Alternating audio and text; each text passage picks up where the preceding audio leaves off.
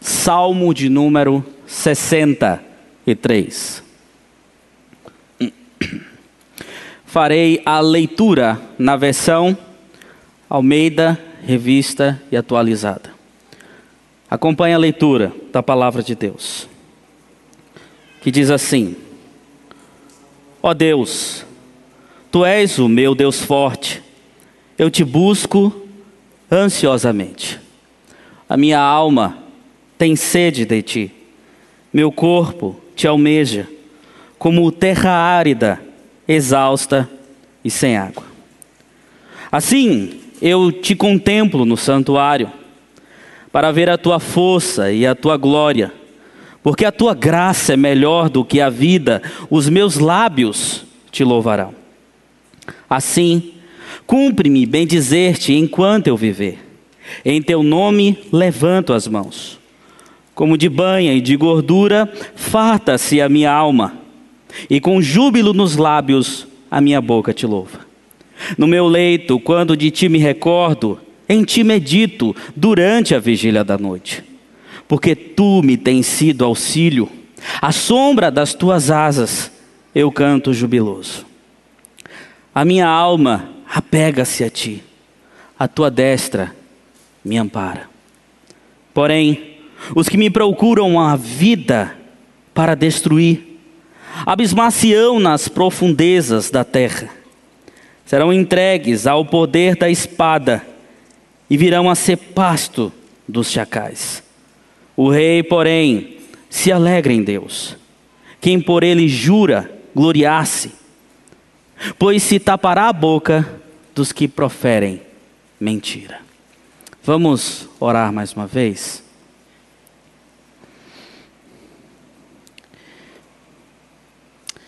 Ó oh Deus, soberano Senhor,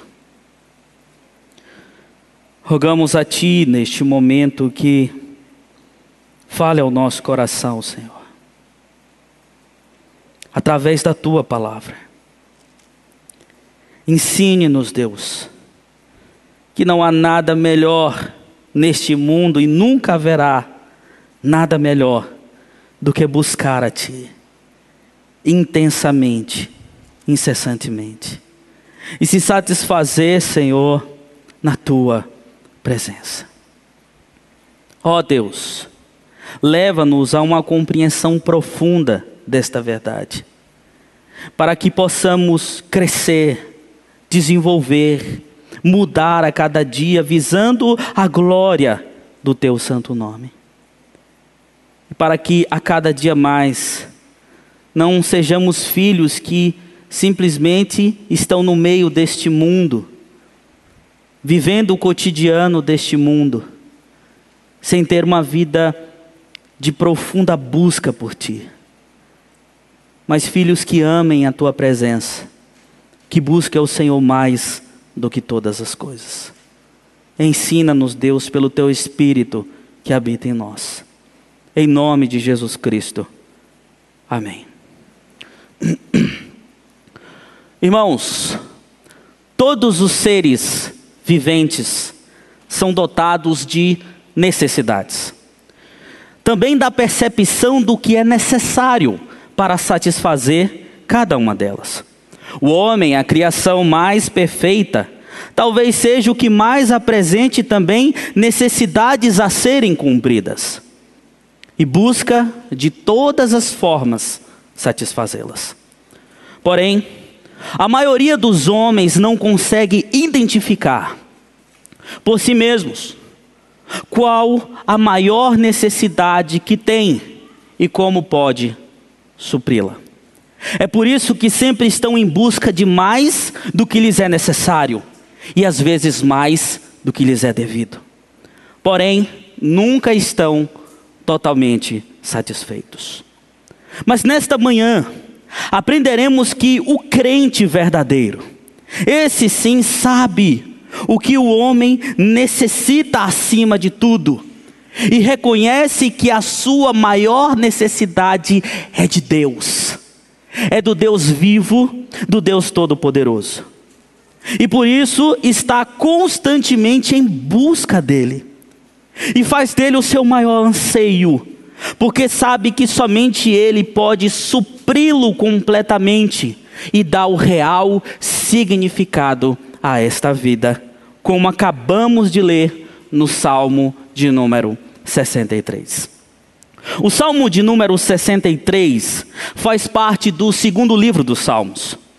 E ele foi escrito pelo rei Davi quando estava no deserto da Judéia, conforme propõe o título do salmo. E está numa seção que vai do Salmo 61 ao 68, que apresenta um diálogo entre o rei humano e o rei eterno. Do Salmo 61 ao 64 é possível ver o clamor do rei Davi ao Deus Todo-Poderoso para que intervenha em seu favor a partir das necessidades que tem e a partir das situações adversas que estava vivendo. Do Salmo 65 ao 68, vemos o que parece ser uma resposta positiva a este clamor vindo da parte de Deus, que levará o rei a glorificá-lo juntamente com todos os santos. Na parte que ele está clamando pela intervenção de Deus, o salmista apresenta o desejo de aproximar-se de Deus, de ter comunhão com o Senhor. E é por isso que no Salmo de número 62, que nós lemos do início do culto, ele fala sobre Deus como sendo a fonte principal da sua esperança. E fala dele também como sendo a sua rocha, a sua base. Por quatro vezes ele repete isso no salmo.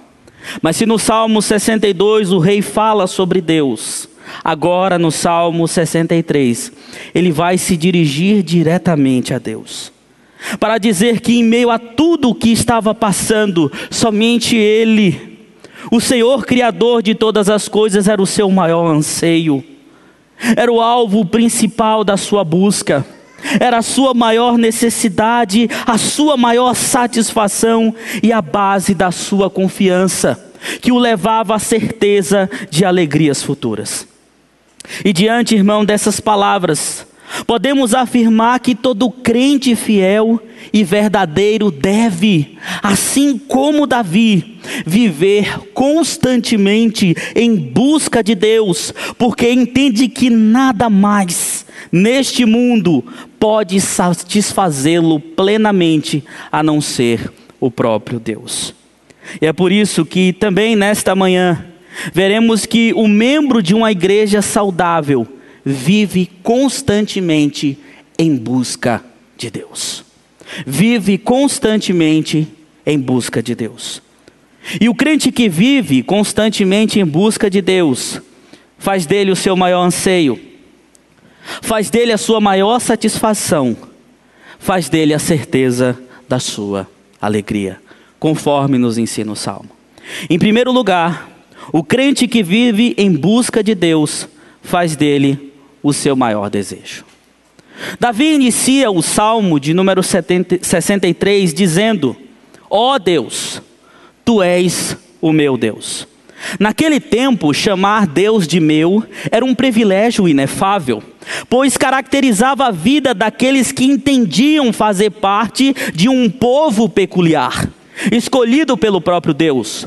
O interessante é que Davi não usa aqui o nome pactual de Deus, Yahvé, Senhor. Mas ele fala sobre Deus como Elohim, aquele que domina sobre tudo e sobre todos. Mas apesar de não usar o nome pactual, ele chama Deus de meu porque sabe que faz parte da aliança e da graça de Deus que alcançou o seu povo. Depois de expressar tal certeza, ele diz: Eu te busco ansiosamente, intensamente, a minha alma tem sede de ti. Irmãos, o ponto mais baixo da terra, referente à terra seca, está às margens do Mar Morto. Mais especificamente, está a 423 metros abaixo do nível do mar. Para se ter ideia, a cidade de Limeira está a 568 metros acima do nível do mar. É quase a mesma proporção, só que de maneira inversa. E bem próximo a este lugar tão baixo, aquele lugar tão sem vida, aquele lugar onde o mar ali tem mais proporção de sal do que o mar que nós estamos acostumados a ver. Existia também um deserto, chamado deserto da Judéia. Um lugar seco, infértil e absurdamente quente. Lá Muitos que estudam o local dizem que é um dos lugares mais quentes que existe na face da terra.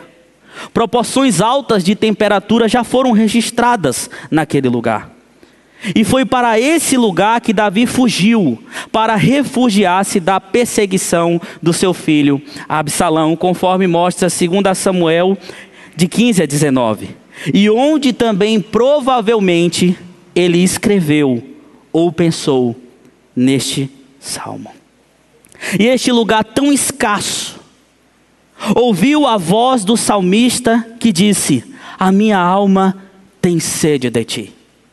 O meu corpo, ou conforme está no texto hebraico, corpo e alma te anseia, como terra árida e sem água. Eu sei que muitos de nós aqui já tiveram a oportunidade de ver uma terra seca, uma terra que não tem água, que não vê água há muito tempo. Ela é rachada, é como se ela estivesse pedindo: me dá água. E o deserto da Judéia é cheio de lugares assim. E aí então que Davi olha para aquele lugar e diz: A minha alma tem sede de ti. Eu desejo ao Senhor como essa terra seca. Irmão, se Davi fosse um tipo de crente que é fácil encontrar nos dias de hoje, ele diria: Que lugar vazio. Eu não mereço isso. Eu quero água. Eu quero comida. Aqui não tem sinal de celular. Eu preciso de tudo isso. Mas ele expressa a necessidade que a sua alma estava sentindo e não era de coisas superficiais, mas era da presença de Deus. Ele tinha sede do Deus vivo. E o interessante é que foi neste mesmo lugar, aonde provavelmente Jesus, após passar 40 dias jejuando, foi tentado pelo diabo. E quando foi tentado pelo diabo para satisfazer ali o seu desejo humano, Jesus virou para ele e disse: Nem só de pão viverá o homem, mas de toda a palavra que sai da boca de Deus. E esse, irmãos, é a exclamação de todo crente que anseia por Deus. Na igreja primitiva, principalmente na época dos pais da igreja, os cristãos entoavam esses salmos pela, pela manhã, porque entendia que o crente verdadeiro, ele acorda com sede de Deus, ele acorda querendo mais a Deus. E é esse desejo, irmãos, que irá nortear também as demais palavras do salmo. O salmista continua dizendo: Assim eu te contemplo, ou te contemplei, o verbo está no passado, no santuário, para ver a tua força e a tua glória. Ao contrário do que muitos pensam, Davi não está expressando o desejo de contemplar a Deus no tabernáculo, mas está dizendo que quando ele se dirigia ao santuário de Deus, ele via a força e a glória de Deus. Naquele tempo, a glória do Senhor enchia o santuário por meio de uma nuvem, e provavelmente Davi viu isto algumas vezes. E ele associa esse privilégio à graça de Deus, a qual ele diz ser melhor do que a vida. Verso de número 3. Ele diz o seguinte: Porque a tua graça é melhor do que a vida. Com isso, irmãos, conseguimos ver ainda mais qual era o anseio de Davi. Não era o lugar físico, não era simplesmente o tabernáculo, mas era algo mais pessoal, era algo mais experiencial. O sabor dessa contemplação estava viva na sua mente e no seu coração. A presença de Deus para Davi valia mais do que a vida humana. Mesmo sem um santuário de Jerusalém, mesmo sem um palácio, mesmo sem as regalias e sendo perseguido, Davi desejava Deus.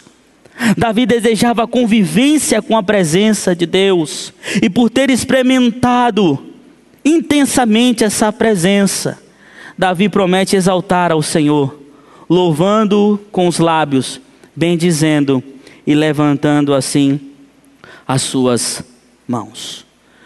Muitos pensam, irmãos, que de maneira equivocada, que ter sede de Deus é algo que pode ser visto apenas naqueles que não foram alvos da graça de Deus. Mas isso é um equívoco, porque quem está falando é o homem segundo o coração de Deus, era o rei de Israel, era um homem que tinha o Santo Espírito de Deus. Mas ele diz que tem sede de Deus mesmo assim. E essa, meus irmãos, foi e sempre será a característica principal daqueles que amam a Deus. Em Gênesis capítulo 4, nós vemos que a partir de Enós passou-se a invocar o nome do Senhor. Antes oferecia-se sacrifício ao Senhor, como fizeram Caim e Abel. Mas a partir desta descendência começou-se a chamar o nome de Deus, a invocar o nome de Deus, e um dos descendentes de Enós foi quem? Enoque. E a Bíblia diz que Enoque andou com Deus todos os dias da sua vida.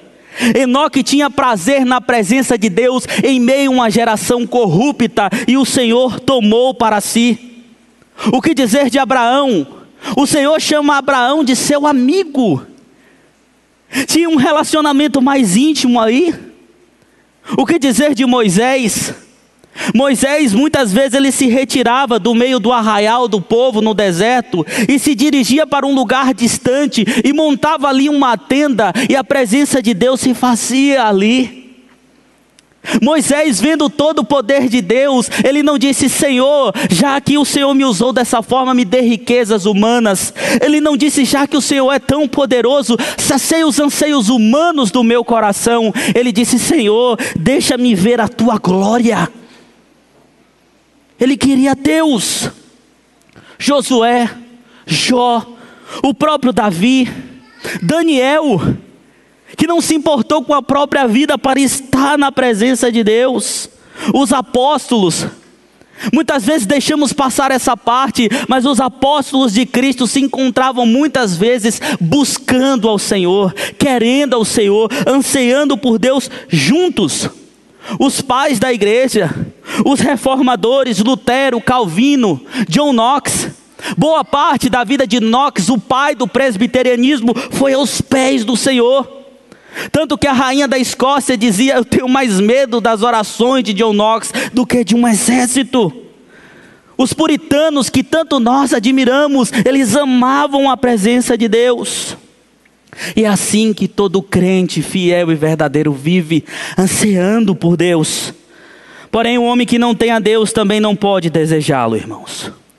O homem sem Deus, ele deseja simplesmente as coisas superficiais, simplesmente os prazeres momentâneos desta vida. São como cisternas rotas que não retêm água. Mas e nós? Nós presentes aqui nesta manhã, o que estamos buscando como alvo maior do nosso anseio diário? O que realmente queremos? Davi diz que quer Deus, mas o que realmente nós queremos? O que pode responder a essa pergunta, por exemplo, é percebermos o quanto nós, além de buscarmos a Deus na Sua palavra, cultivamos uma vida de oração. Martin Lloyd Jones disse certa vez que não há nada mais que diga a verdade sobre nós, tanto quanto a nossa vida de oração. O crente que anseia por Deus está constantemente em oração na presença do Pai.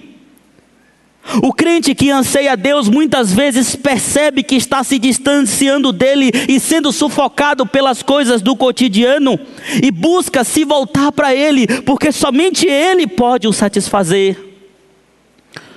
O problema, irmãos, é que muitos crentes não estão desejando essa convivência. Estão acomodados demais para se apressar em buscar a Deus. Acham tempo para encontros sociais mas não acham tempo para reunir-se com Deus. Estão com a agenda cheia demais para priorizarem uma vida de oração. e deixam de se parecer com Cristo, que amava a presença do Pai mais do que todas as coisas. Jesus viveu uma vida intensa de oração. Jesus passava noites inteiras em oração, orava nas madrugadas, orava em tempos de aparente tranquilidade, mas também nos momentos mais amargos da sua vida. Jesus amava estar na presença do Pai. Meu irmão, minha irmã, como anda a tua vida de oração? Como anda o teu deleite na palavra de Deus? Você se respondeu agora, e eu lhe digo que isso mostra o quanto tem existido anseio por Deus no seu coração. Mas, se porventura não estiver, não estiver buscando e orando, querendo a Deus acima de todas as coisas, e se você está disposto a desenvolver isso, não há nada melhor do que começar a cada dia buscando a Deus sinceramente. Buscando estar na presença de Deus. Não importa o horário, busque primeiro a Deus. Busque a palavra, a meditação e a oração devota. E assim verás que a cada dia mais a tua vida terá sede de Deus, assim como Davi também teve. O verdadeiro crente vive em busca de Deus e faz dele o seu maior anseio. Mas o salmo vai adiante. Nos mostram que e nos mostra que aqueles que vivem em busca de Deus, em segundo lugar, faz dele a sua maior satisfação. Veja o verso de número 5 como de banha de gordura, farta-se a minha alma, em júbilo nos lábios, a minha boca te louva. Se nos versos anteriores Davi diz que sente sede de Deus, agora ele vai dizer que se satisfaz em Deus. Ele não apenas anseia por Deus, mas também desfruta de Deus. Ele diz: como de banha e de gordura farta-se a minha alma. Alguns acreditam que a linguagem utilizada por Davi aqui no verso de número 5 pode ter sido emprestada do ritual do sacrifício, visto lá em Levíticos, quando os sacerdotes pegavam o melhor que tinha de gordura e dedicava a Deus. Porém, a gordura do sacrifício nunca era comida. Davi está falando de algo mais pessoal. Naquele tempo, carnes fartas e banha de gordura não era fácil de conseguir, era algo muito caro. E Davi, como rei de Israel, sabia o que era se satisfazer com essas coisas tão abundantes. O exemplo disso é que nós, muitas vezes, aqui entre irmãos, nos reunimos, como foi, por exemplo, no Natal. E ali nós comemos coisas maravilhosas, que nos fartam e nos deixam plenamente satisfeitos. A ideia é essa aqui que Davi está passando. Ele usa isso para demonstrar a sua satisfação plena em Deus. A ideia é que a presença de Deus é como as comidas, é como os alimentos mais ricos. Em um lugar, irmãos, secos, seco como o deserto da Judéia, Davi viu então um banquete, porque ele tinha consciência que o que poderia satisfazê-lo plenamente não eram os banquetes do palácio, mas era a presença de Deus. E ele diz, no restante do verso de número 5, que um coração satisfeito, seu coração satisfeito, transbordará de alegria pelo Senhor. A satisfação do salmista em Deus era tamanha, que ele diz que ao lembrar do Senhor no seu leito, durante a vigília da noite, meditava nele. A vigília da noite é o período para os judeus entre as seis da tarde e as seis da manhã em meio à noite e à madrugada. E a ideia aqui é de meditar na lei do Senhor. É a mesma expressão utilizada em Josué 1:8 e no Salmo 1:2. Davi diz que quando se lembra do Senhor na vigília da noite, nas horas mais escuras, ele se alimenta da palavra de Deus. E assim ele se assemelha ao salmista no Salmo de número 119, que diz: Para mim vale mais a lei que procede da tua boca do que milhares de ouro e de prata. Pois Deus era o seu auxílio perfeito, porque estava à sombra das asas do Senhor, e por isso ele cantaria de júbilo. Como diz aqui no Salmo, por vezes a ideia de estar debaixo das asas do Senhor aparece nos Salmos e no Antigo Testamento, simbolizando proteção e descanso totalmente em Deus. E o coração do salmista estava satisfeito com Deus e com seus fabulosos benefícios. Como bem observou Charles Spurgeon, quando disse: Embora houvesse um deserto ao seu redor, não havia deserto em seu coração. Meus amados, aquele que tem sede de Deus, também sabe que só o Senhor poderá satisfazê-lo plenamente. E Jesus é o maior exemplo disso. Lá em João capítulo 4, Jesus disse: A minha comida consiste em fazer a vontade daquele que me enviou e realizar a sua obra. O que satisfazia Jesus plenamente era o Pai, era Deus, era a vontade do Pai. Jesus é a ovelha perfeita, o Messias, que no Salmo de número 23, no verso 1 diz: O Senhor é meu pastor e nada me falta. Eu já estou preenchido de tudo, e é somente Jesus Cristo, o Deus Todo-Poderoso, que pode satisfazer o homem plenamente. Ele diz que a água viva que mata a sede do homem completamente, só Ele pode fazer isso. Na oração sacerdotal, Jesus pede ao Pai para que os seus discípulos pudessem estar completamente satisfeitos dele. O apóstolo Paulo dizia estar satisfeito em todas as situações por amor de Cristo e que era fortalecido plenamente por Ele. Mas, irmãos, quem não conhece a Deus jamais terá essa satisfação. Thomas Brooks disse certa vez que é no pecado que existe o único deleite do homem natural. Mas na santidade eles não têm mais deleite do que um peixe na terra ou uma porca num palácio. O homem que não conhece a Deus nunca se sentirá satisfeito nele. Mas e nós?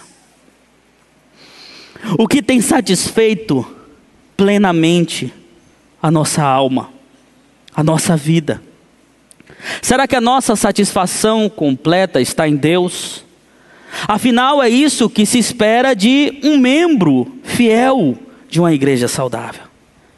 E não adianta dizer, mas Cristo já satisfez todas as coisas em nós e por nós por causa do seu sacrifício. É verdade, mas não é isso que o salmo está dizendo. O salmo está falando da satisfação, do deleite pessoal de cada crente em Deus. E o que realmente tem satisfeito a tua vida, meu irmão? Ter um bom emprego? Ter uma boa empresa? Ser realizado profissionalmente? Ter condições financeiras para almejar e conseguir o que você mais anseia? Talvez um carro do ano, um celular mais novo, uma viagem tão desejada. É isso que tem satisfeito o seu coração plenamente? São as coisas passageiras deste mundo?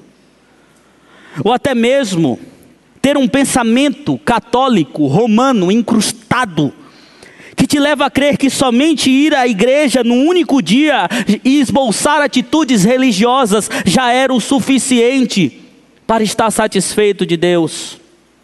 Para esses, Calvino diz: não obstante, sua seriedade se evapora imediatamente, assim que essas cerimônias e os templos são subtraídos. A prova disso é que na pandemia, muitos não puderam ir à igreja e mostraram que não são igreja. Abandonaram de vez a convivência com a família de Deus e a convivência na casa de Deus. Porque o que satisfazia era apenas vir à igreja no dia de domingo. O que, é que tem satisfeito a sua vida? Ler livros teológicos mais do que a Bíblia e gastar mais tempo neles do que em oração, buscando a presença de Deus? Irmãos, infelizmente também muitos colegas de ministério, pastores, têm buscado satisfação no crescimento pessoal. Não anseiam ver o crescimento do reino de Deus, a glória de Deus, mas buscam satisfazer-se apenas em serem conhecidos, estar nas plataformas digitais, ter o nome cogitado em todos os lugares para poder então ser igual um bolo de festa. Toda a programação que tiver, ele está lá. Se for assim, irmãos, se você se identificou com alguma dessas coisas, peça a Deus para que mude isso e que te ajude a ter plena satisfação nele, porque é Ele quem efetua em vós tanto o querer como o realizar, segundo a Sua boa vontade para que então você possa pensar o que importa realmente é buscar o reino de Deus e a sua justiça, e as demais coisas serão acrescentadas. Afinal, como disse John Piper no seu livro Plena Satisfação em Deus, qualquer outro prazer seria qualitativamente insuficiente para o anseio das nossas almas e quantitativamente pequeno demais para a nossa necessidade eterna. Somente em Deus estão a plenitude de prazer e prazer para sempre. O crente que está em busca de Deus tem a sua satisfação plena na convivência com o próprio Deus. O salmo se encaminha para o fim, mas ainda tem muito a nos ensinar. E vai nos mostrar que o crente que está em busca de Deus, sim, ele faz de Deus o seu maior anseio. Ele faz de Deus a sua plena satisfação. Mas ele também faz dele a certeza da sua alegria. Leia comigo novamente o verso de número 8. A minha alma apega-se a ti, a tua destra me ampara. Uma outra possível tradução para este versículo, mais próximo do texto hebraico, é: Apegou-se a minha alma atrás de ti, e em mim agarrou a tua mão direita. O que, que Davi está dizendo com isso? O Senhor é a minha proteção, e a sua mão é que me sustenta, é que me protege.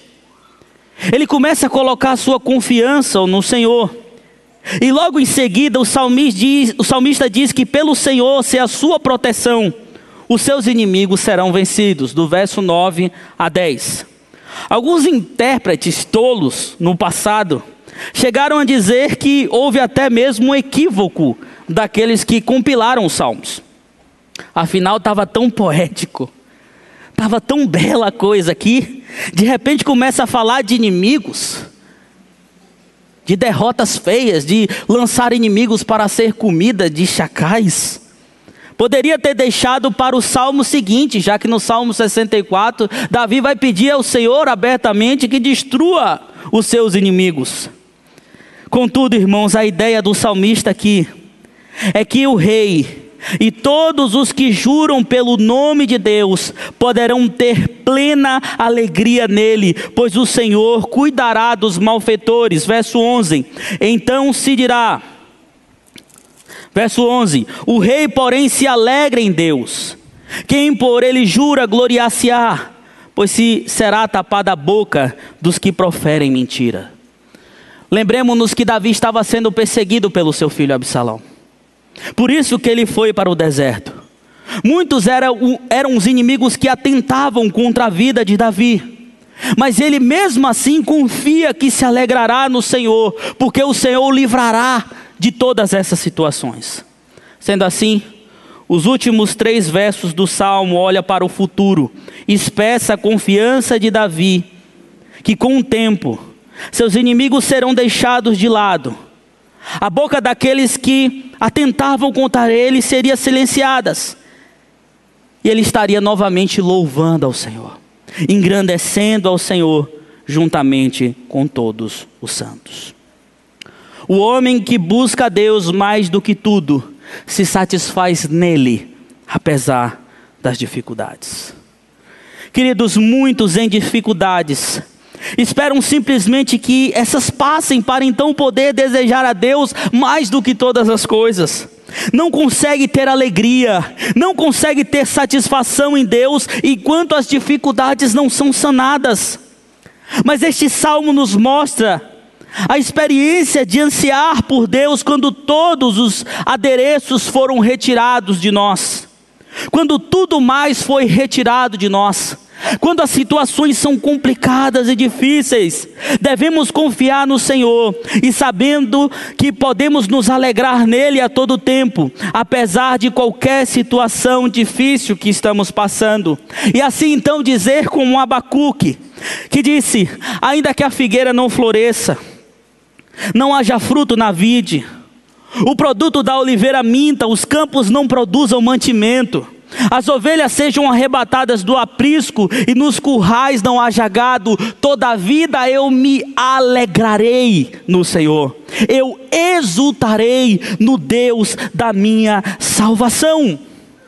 E assim, que, queridos irmãos, que nós devemos viver. Aqueles que estão em busca de Deus faz dele a certeza da alegria. Não é pelas dificuldades que passamos hoje que devemos nos regozijar em Deus. Eu sei, é difícil. Quantos aqui passaram por situações absurdas no ano passado? Perderam entes queridos, situações até difíceis, por exemplo, de expressar. E às vezes nessas situações nós focamos nos problemas e queremos a Deus apenas como uma fonte de resolução. Mas é nesses momentos também que nós devemos ter plena satisfação em Deus. É nesse momento que nós devemos buscar nos alegrar em Deus e saber que, independente da situação, Deus é aquilo que pode preencher a nossa alma completamente. O homem que vive em busca de Deus faz dele a certeza da sua alegria, independente das situações. Eu já estou concluindo esta mensagem, mas quero fazer algumas aplicações adicionais. Agora, em especial para as crianças. Crianças, sabe aquela música que diz: Cuidado, olhinho que vê, cuidado, boquinha, o que fala, cuidado, mãozinha, o que pega? Porque o nosso Criador está olhando para você. Vejam, não devemos só usar os nossos sentidos para evitar o pecado, mas também para louvar a Deus, para engrandecer a Deus.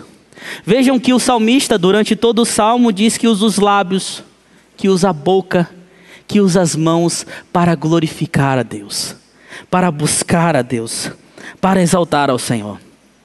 Deixem mais o desenho da televisão, deixem mais o celular do papai e da mamãe, que você fica lá brigando para pegar, e separem um, um tempo a sós com Deus. E sim, isso é possível para as crianças. Eu conheço alguém que, quando era criança, sentia no coração, claro, pela graça de Deus, o desejo de buscar ao Senhor, de separar um momento no final da tarde para falar com Deus, bem novo, seis, sete anos. Essa criança virou adolescente e, por vezes, durante a semana, separava ao mínimo três dias para, nas madrugadas, às três da manhã, ir para um lugar reservado, no meio do mato, para falar com Deus. Não é porque no meio do mato tem algo especial, mas ele simplesmente não queria mais ninguém por perto. E mesmo no frio absurdo que às vezes fazia, buscar a Deus acalou o coração. Essa criança cresceu, hoje é um adulto, e ela diz que nunca experimentou na vida apesar de ter experimentado muitas coisas boas que aqui existem, nada melhor do que a presença de Deus.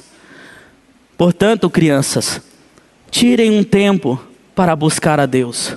Busquem a Deus mais do que todas as coisas. Para os adolescentes, deixem mais o videogame de lado. Os anseios pelo lazer, Parem mais de pensar no que acontecerá no futuro e foque o seu coração em Deus. Passe mais tempo em oração buscando ao Senhor do que simplesmente vivendo cada dia de maneira comum. Amem ao Senhor de todo o coração. E de maneira geral, quero dizer-lhes, irmãos, que nós estamos num deserto árido e infértil que é este mundo. Tudo o que existe aqui é apenas ilusão. Nada pode satisfazer plenamente o coração do homem. Mas é aqui que devemos buscar a Deus mais do que todas as coisas, assim como Davi buscava. Porque certamente Deus é tudo que precisamos, e Deus é tudo que pode nos saciar completamente. E é por isso que neste momento nós entoaremos um cântico que fala que nós precisamos de Deus, que nós precisamos de Ti mais do que a coça anseia pelas águas, e que hipótese nenhuma podemos aceitar viver distante deste Deus. Peço aos irmãos que coloquem-se de pé, para que juntos possamos entoar o canto congregacional. Preciso de Ti.